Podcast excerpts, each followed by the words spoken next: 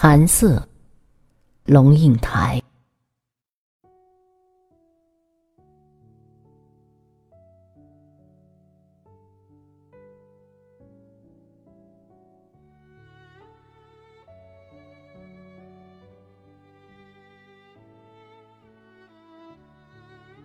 当场被读者问到的情况不多，但是不久之前，一个问题使我在一千多人面前突然支吾不知所云。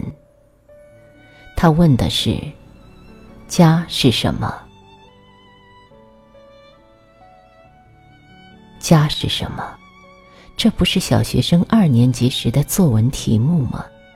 和我的志愿。”我的母亲，我的暑假同一等级，怎么会拿到这里来问一个自认为对“千里江山寒色远，芦花深处泊孤舟”早有体会的人呢？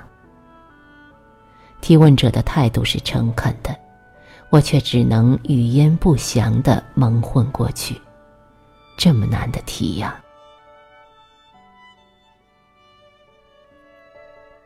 作为被呵护的儿女时，父母在的地方就是家。早上赶车时，有人催你喝热腾腾的豆浆；天若下雨，他坚持要你带伞。烫的便当盒塞在书包里，书包挎在肩上，贴在身上还热。周末上街时，一家四五口人可以挤在一辆车上招摇过市。放学回来时，到门外就能听到锅铲轻快的声音，饭菜香一阵一阵的。晚上，一顶大蚊帐，四张榻榻米，灯一黑，就是夜晚的甜蜜时刻。兄弟姊妹的笑闹踢打。和松软的被褥裹在帐内，帐外不时有大人的咳嗽声、走动声、窃窃私语声。朦胧的时候，窗外丝缎般的栀子花香就悠悠飘进半睡半醒的眼睫里。帐里帐外，都是安心的世界，那是家。可是这个家会怎样呢？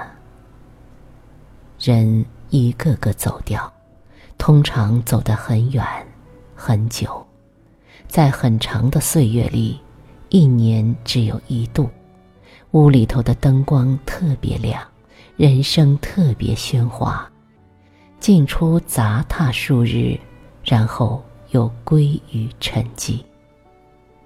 留在里面还没走的人。体态渐孱弱，步履渐蹒跚。屋内越来越静，听得见墙上时钟滴答的声音。栀子花还开着，只是在黄昏的阳光里看它，怎么看都觉得凄清。然后，其中的一个人也走了，剩下的那一个，从暗暗的窗帘后。往窗外看，仿佛看见有一天，来了一辆车，是来接自己的。他可能自己锁了门，慢慢走出去；可能坐在轮椅上被推出去，也可能被一张白布盖着抬出去的。和一个人做终身伴侣时。两个人在哪里，哪里就是家。曾经是某大学小城里一间简单的公寓，和其他一两家共用一个厨房。窗外飘着陌生的冷雪，可是卧房里伴侣的手温暖无比。后来是一个又一个陌生的城市。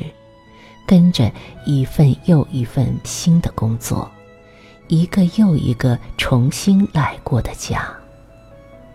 几件重要的家具总是在运输的路上，其他就在每一个新的城市里一点一点添加或丢弃。墙上不敢挂什么和记忆终生不渝的东西，因为墙是暂时的，在暂时里，只有假设性的永久和不敢放心的永恒。家，也就只是两个人刚好暂时落脚的地方。可是这个家会怎样呢？很多，没多久就散了。因为人会变，生活会变，家也跟着变质。渴望安定时，很多人进入一个家。渴望自由时，很多人又逃离一个家。渴望安定的人，也许遇见的是一个渴望自由的人；寻找自由的人，也许爱上的是一个寻找安定的人。家，一不小心就变成了一个没有温暖、只有压迫的地方。外面的世界固然荒凉。但是家可能更寒冷。一个人固然寂寞，两个人孤灯下无言相对，却可能更寂寞。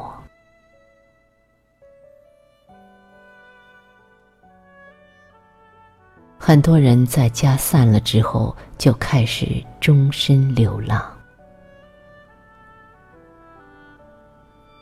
还有很多。很快就有了儿女，一有儿女，家就是儿女在的地方。天还没亮就起来做早点，把热腾腾的豆浆放上餐桌，一定要亲眼看着他喝下才安心。天若下雨，少年总不愿拿伞，于是你苦口婆心、几近哀求的请他带伞。他已经走出门，你又赶上去，把滚烫的便当盒塞进他的书包里。周末，你骑车去市场，把两个儿女贴在身后，一个小的夹在前面两腿之间。虽然挤，但是儿女的体温和迎风的笑声甜蜜可爱。从上午就开始盘算晚餐的食谱。黄昏时，你一边炒菜，一边听着门外的声音，期待一个个孩子回到自己身边。晚上，你把滚热的牛奶搁在书桌上，孩子从作业堆里抬头看你一眼，不说话，只是笑了一下。你觉得，好像突然闻到栀子花悠悠的香气。孩子在哪里，哪里就是家。可是这个家，又会怎样呢？